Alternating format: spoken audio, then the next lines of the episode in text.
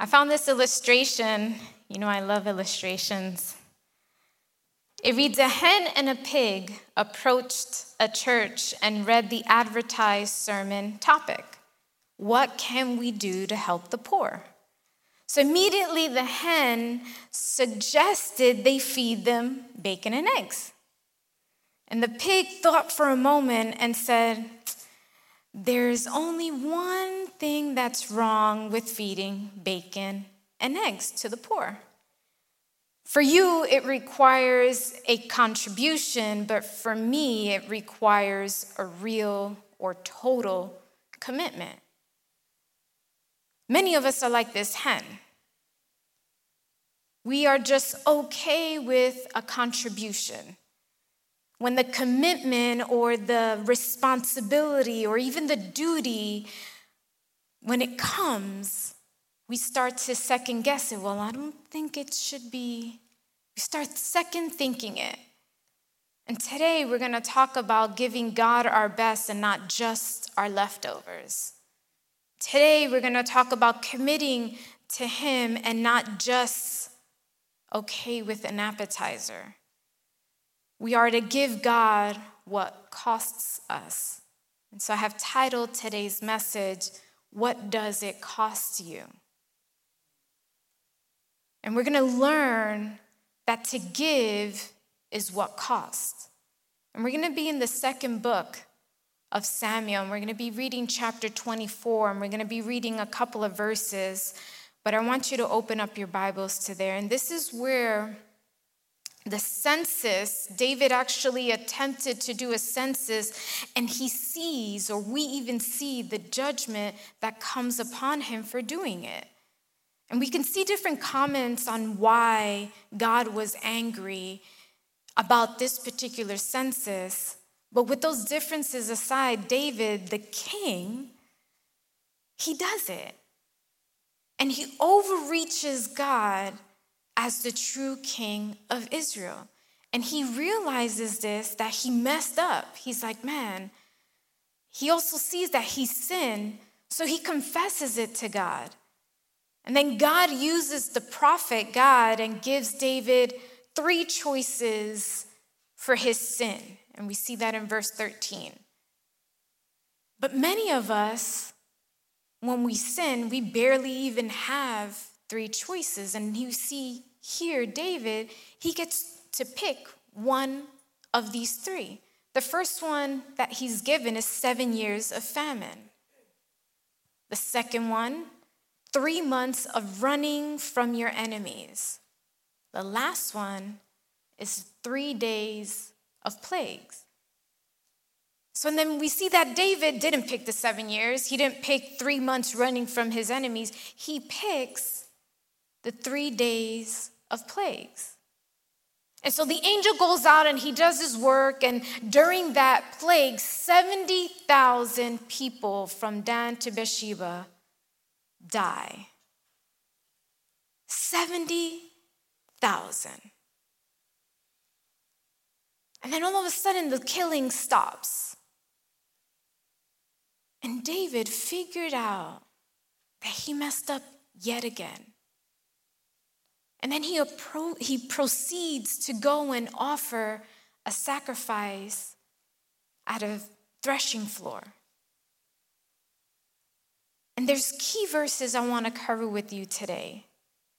Look at this. In verse 18, we see that the prophet Gad tells David to go and to build an altar to the Lord. So then David goes to this, this guy and he's going to offer God this sacrifice, but this guy is like, hey, he sees the, the king coming towards him and he's like, Hey, I got this land, I got these animals, I got these items, and, and I just want to give them to you for free. I, I just want to give them to you. You're the king. I know you're going to need to do a sacrifice, and, and I want to give them to you. But David doesn't take it. He's like, I don't want something that's free. Look at verse 24. But the king replied to Araunah, I believe that's how you say that, No, I insist on paying you for it. I will not sacrifice to the Lord my God burnt offerings that cost me nothing. He was like, No, no, no, no, no. I've already seen what God can do when I've disobeyed. I have already seen what happens when I don't follow his specific instructions. And the prophet came to me and told me I had to make a sacrifice, and it is being put in a silver platter in front of me. No. He's like, No. He's like, I need to buy it from you. He's like, I insist on paying for it. And he goes, I will not sacrifice to the Lord my God burnt offerings that cost me nothing. He messed up, he sinned. David had done wrong, and he wants to make it right. So now in his mind, he says, if I'm going to offer something to God, it's going to be costly. It's going to cost me something. I'm not going to I'm not going to do something for free. But I want to make sure you don't get it confused. I don't want you to make a connection between this passage and your sin and the means of which you have to work to get your forgiveness. That's not what I'm saying here. But have you ever seen the advertisement saying free gift? And then when you try and find out it's not really a free gift? You have to do something to actually receive that gift. Or those phone calls and say, Congratulations, you have won an all expense paid trip to the Bahamas. You've heard those calls. But when you inform yourself and when you go through the conversation, you have to sit down for a presentation in order to get this free gift. So it's not really a free gift because we have to do something to get it.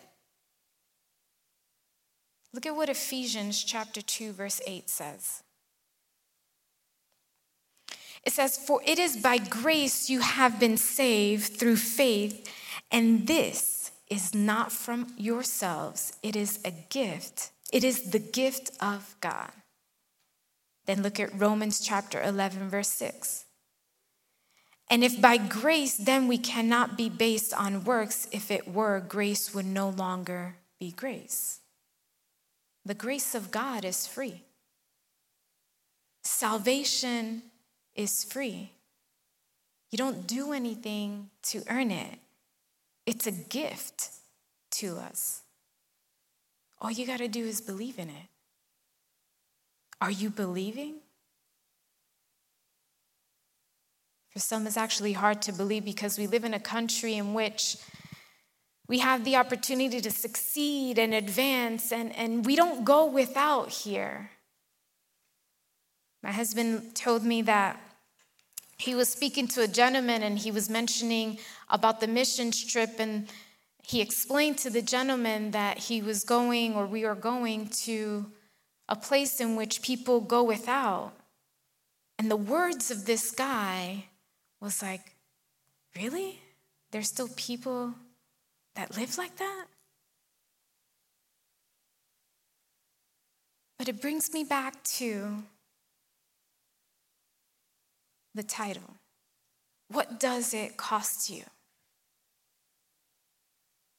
Something that's pretty cool that I saw in this story is that David, being disobedient, David sinning, he chooses these plagues. And even though he chooses these plagues because he knows that God's mercy will prevail over the mercies of his enemies.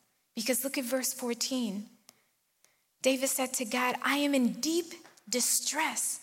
Let us fall into the hands of the Lord, for his mercy is great, but do not let me fall into human hands. He preferred to fall into the hands of God and receive what God had for him instead of the hands of the humans.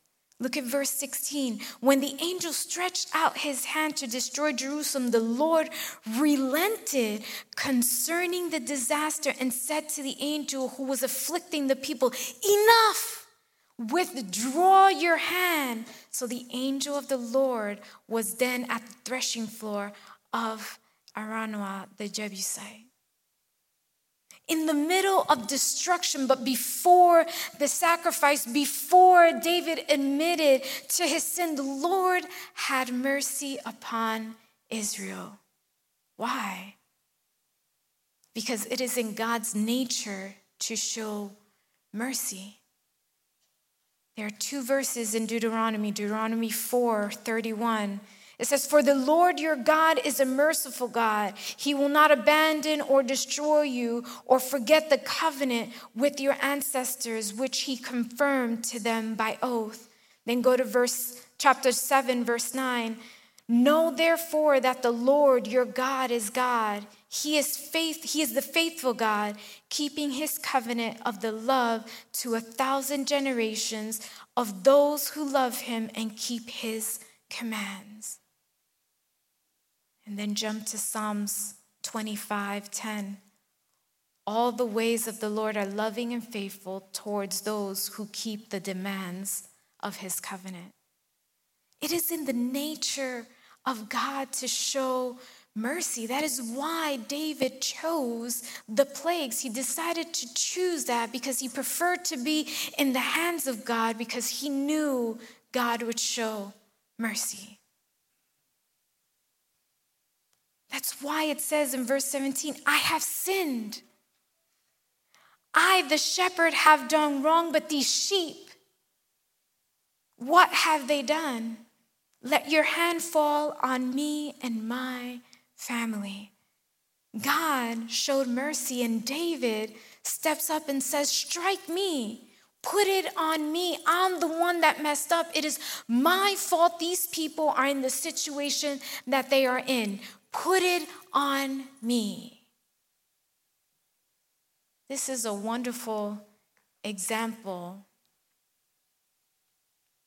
of a humble, of an apologetic and repentant heart.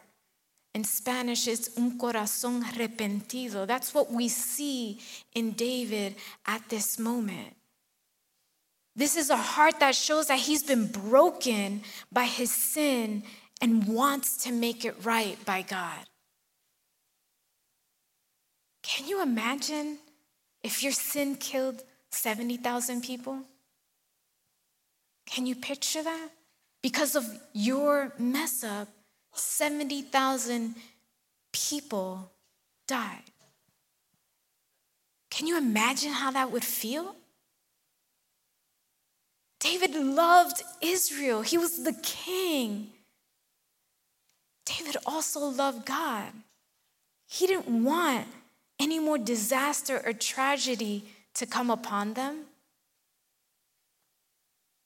So David goes and offers a sacrifice to the prophet of what the prophet directed him to do. The prophet directed him to build an altar on the threshing floor. It was a, the place for atonement. And so the king obeys and goes to this guy. And this guy tells David, I'll give you my oxen for free so you can do your sacrifice. David's like, No way, Jose. I already did something that was free and I'm not going to do it again. That's why he says, verse 24, look at it again. David wanted his sacrifice to cost him. He replied, No, I insist on paying you for it. He goes, I insist on paying you for it. I will not sacrifice to the Lord my God burnt offerings that cost me nothing. Do you see David's heart here? The love that David had in his heart? He's like, I want my sacrifice to cost me something. Some might ask, well, why does sacrifice have to cost? Sacrifice truly doesn't have to cost. But this is a heart that wants to offer up a sacrifice. And if it doesn't cost, it's not a sacrifice. Throughout the years, people have come and they've offered or donated things to the church, but often it's stuff that they don't need. It's probably broken, roughly used, and they say, Well, Pastor, I got this great TV for, for the church. And if you ask, well, why don't you want it? They respond, well, it's, it's bulky, it's, it's old, and it, it doesn't have a great picture, but I figured the church can use it. The Apostle Paul taught the early church the grace of giving in the second book of Corinthians, chapter 8, verses 7 through 9. It reads, But since you excel in everything, in faith, in speech, in knowledge, in complete earnestness, and in the love we have kindled in you, see that you also excel in the grace of giving. I am not commanding you, but I want to test the sincerity of your love by comparing it with the earnestness of others. For you know the grace of our Lord Jesus Christ that thought he was rich, yet for your sake he becomes poor, so that you thought this poverty might become rich. In case you weren't aware, Jesus Christ gave himself. His sacrifice was costly. We go to Galatians chapter 1 verse 4 it says who gave himself for our sins to rescue us from the present evil age according to the will of our God and Father. Titus chapter 2 verse 14 says who gave himself for us to redeem us from all wickedness and to purify for himself a people that are his very own eager to do what is good. There are a couple of things that we can learn from David in his sacrifice. And I don't want you to get it twisted. This sacrifice isn't to earn what God has already given us, his mercy. It's not to earn that, because that's not earned, because he is our God. But what we can learn, first off, is that God always wants the best for us. He always wants the best of us. Look at Proverbs chapter 3, verses 9 through 10. Honor the Lord with your wealth, the, with the first fruits of all your crops. Then your barns will be filled to overflowing, and your vats will brim over with new wine.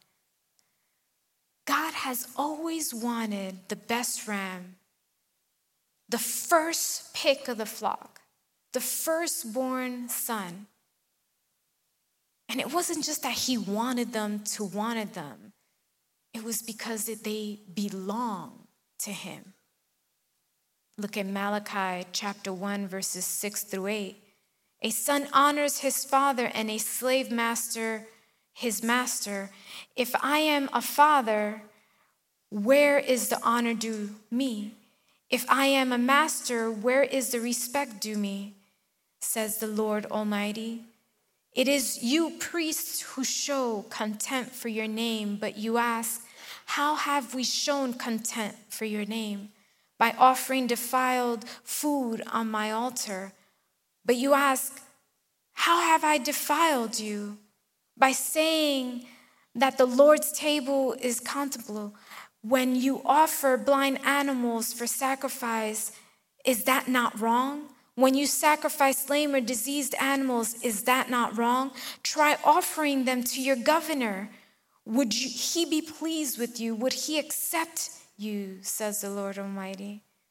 God rebuked the priests of Israel for offering molded bread, for offering lame and sick animals upon the altar. And he tells him, Try offering them to the governor. Would he be pleased with you?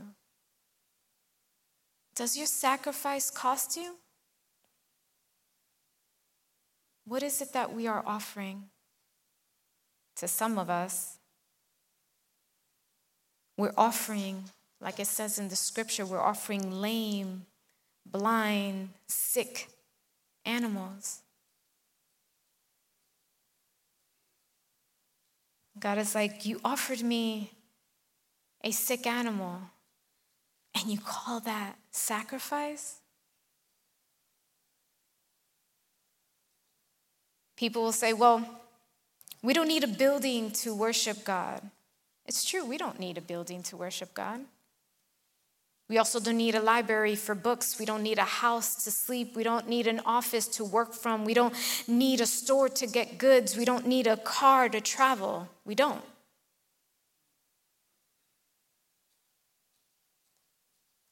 Remember that when Jesus went to the synagogue to teach and pray, he never told them to stop meeting in a preset location in a certain building. But I ask you, shouldn't we give God our best? Yes, we should. To be able to say, God, we want a place where you can be glorified, where people can gather in your name, where lives can be changed by the mercies of God. We have a place of worship. There are some places in which we go or where we can see that the floors are made of dirt and they barely have anything covering them, but you see them there for hours worshiping and praising God. And we come here all fighting with our families to get here and all sour faced, and we barely even enjoy the time and we're right away trying to think of when they would stop preaching so we can go. What does our sacrifice cost us? Today's time, everyone cares about themselves rather than God. And God is the one that deserves our best, no matter how much it can cost us. But also in David's sacrifice, we see that a lack of cost shows lack of faith. 2 Corinthians chapter 8 verses 2 and 3. In the midst of a very severe trial, their overflowing joy and their extreme poverty welled up in rich generosity. For I testify that they gave as much as they were able and even beyond their ability entirely on their own. The church in Corinth was condemned commended, excuse me, because they went beyond their ability. If a gift costs you nothing, then you're basically saying, I can't trust that God is going to take care of me. I need to take care of myself. I need to figure it out on my own. There was a pastor once that mentioned that he was trying to save up to do his roof. And he was given $400 and he got it for free. And they told him that he got that because he was a pastor. He responded, No, it's because I am faithful. I know God will take care of me, and I am fully convinced that it was God. When you give sacrificially, you reveal a genuine faith in the Lord's power that supplies all your needs. Philippians 4:19 says, "And my God will meet all your needs according to the riches of his glory in Christ Jesus." We see it in Abraham.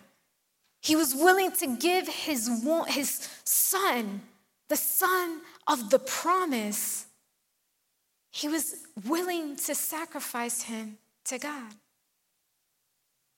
Many in the early church were so strong in their faith that they sold their possessions and their goods and they divided it between the poor believers.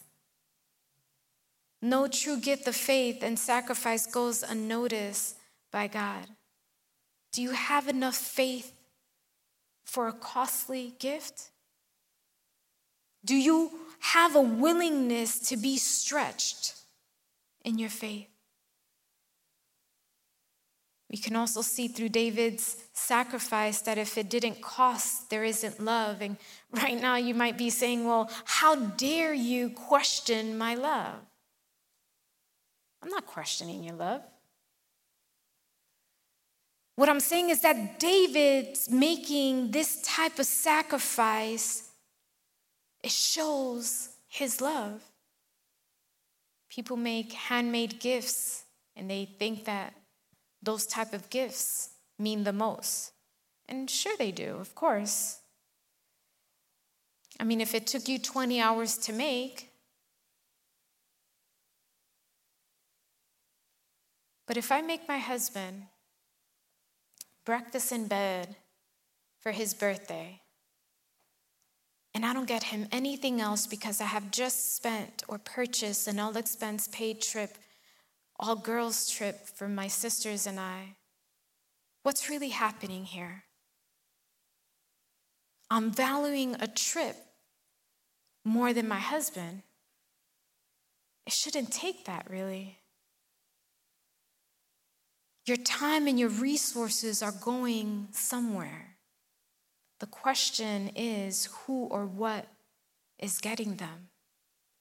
mentioned this before. We many times prostitute our time to the highest bidder. If our employer offers us to work overtime to get this project done, we're right there.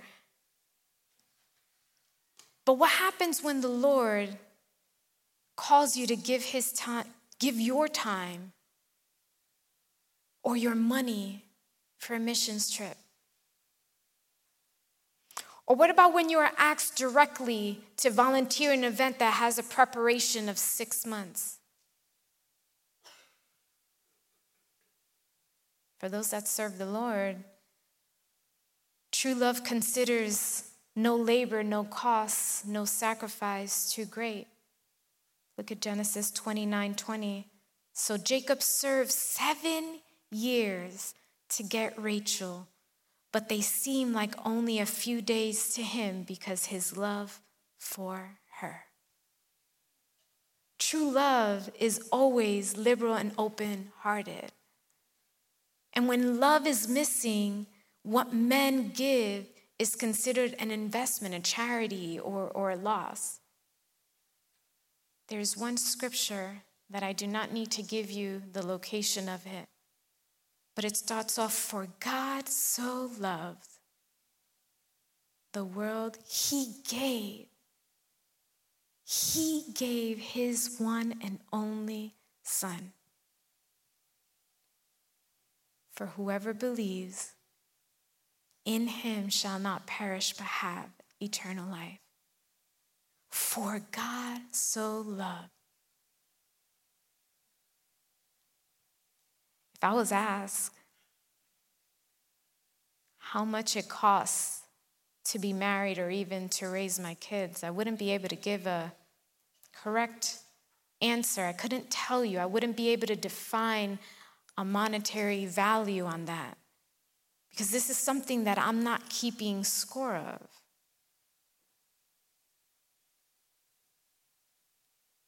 What is our sacrifice costing us. We can see through David's sacrifice, and with this, I'm going to start to close. A cheap gift equals a cheap majesty. A gift is one thing giving willingly to someone without payment.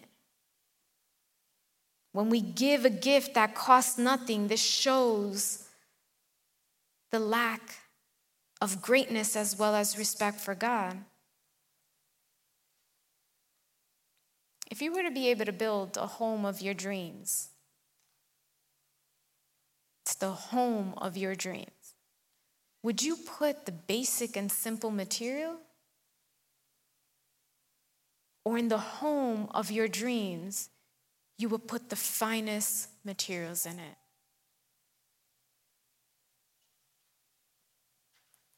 If we were to put the finest materials in our dream home, how dare we offer anything less to the Lords of Lords? The quality and value of our gifts depend largely on the value and the respect we have for the recipient. Romans chapter 12, verse 1 says, Therefore, I urge you, brothers and sisters, in view of God's mercy, to offer your bodies as a living sacrifice, holy and pleasing to God. This is your true and proper worship. What does it cost you? Your walking with God is based on a relationship, on a living relationship with God. And it was made possible because He died on the cross for us. So, how do we do this? To be alive in Christ means that we are to continually offer ourselves for the Lord's glory. I'm talking about all of yourself, you in total, and, your whole self. This means that the different roles, responsibility, resources that make you, you. That's what Paul was talking about when he said your body. He was talking about your whole self, your entire being. So in my case, I'm a wife, I'm a mother, I'm a sister, I'm a daughter, I'm an aunt, I'm a pastor, I'm a leader, I'm a friend, I'm a student, I'm a reader. That is what identifies different things that make me. And these are just a few of the different roles that make me me. But then there's my personality and the different ways it works within these roles and I haven't even mentioned the resources that God has given me. All of this makes me distinctively me. And throughout the day of today, I will operate within a couple of these functions, at least one of them. But Paul said that I should offer it to God as a living sacrifice a living sacrifice. Do you know what sacrifice is? Obedience is the foundation for sacrifice. Obedience is what God desires the most from us. See, David's sin, on the other hand, brought God's judgment.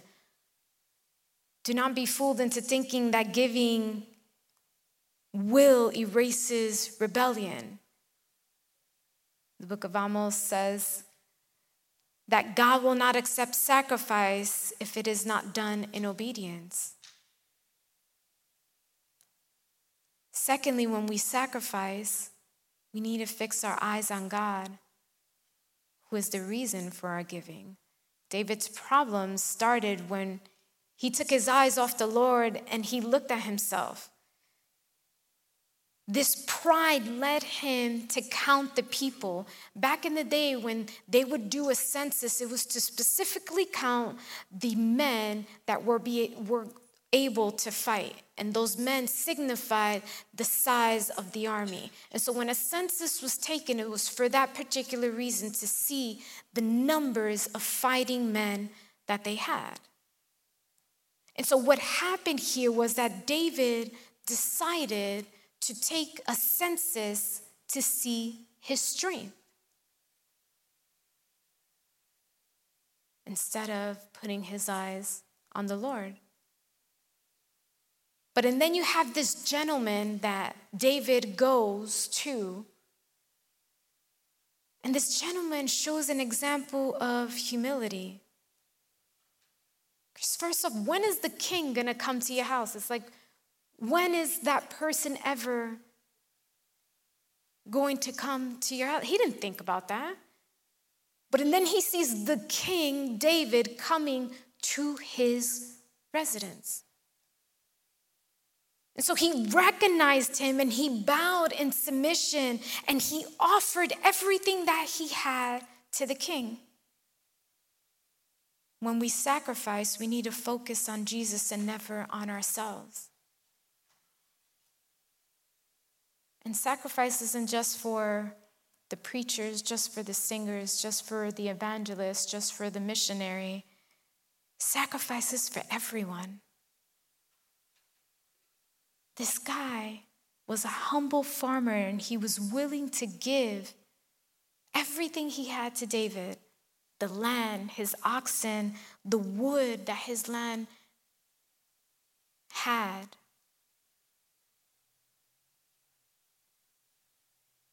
And then on the other end of the spectrum, King David purchased this threshing floor. And later on, the whole mountain top as a place to sacrifice unto the Lord. From the king to the farmer, both were willing to sacrifice. True sacrifice will cost you something. This gentleman's sacrificial offer was in a small gift. It cost him it was very costly to him, but he offered it freely to the king. And now David realized that if, he, if it didn't cost him something, it would not be worship. That is why he refused the gift and he paid this gentleman instead. A sacrifice that cost nothing is worth nothing. And something interesting comes from this land.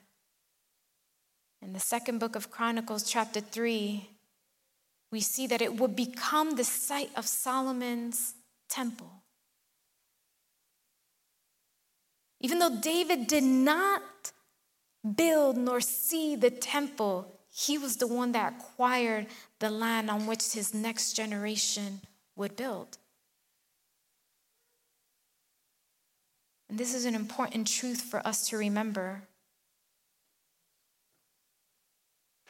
When we sacrifice for the kingdom of God, we're laying the foundation for the next generation to continue to worship, to continue to grow in faith, while also imparting to them the importance of the principle of sacrifice. Church, I encourage you to look at the areas to sacrifice of your time, your resources. Review that, look at that, analyze it.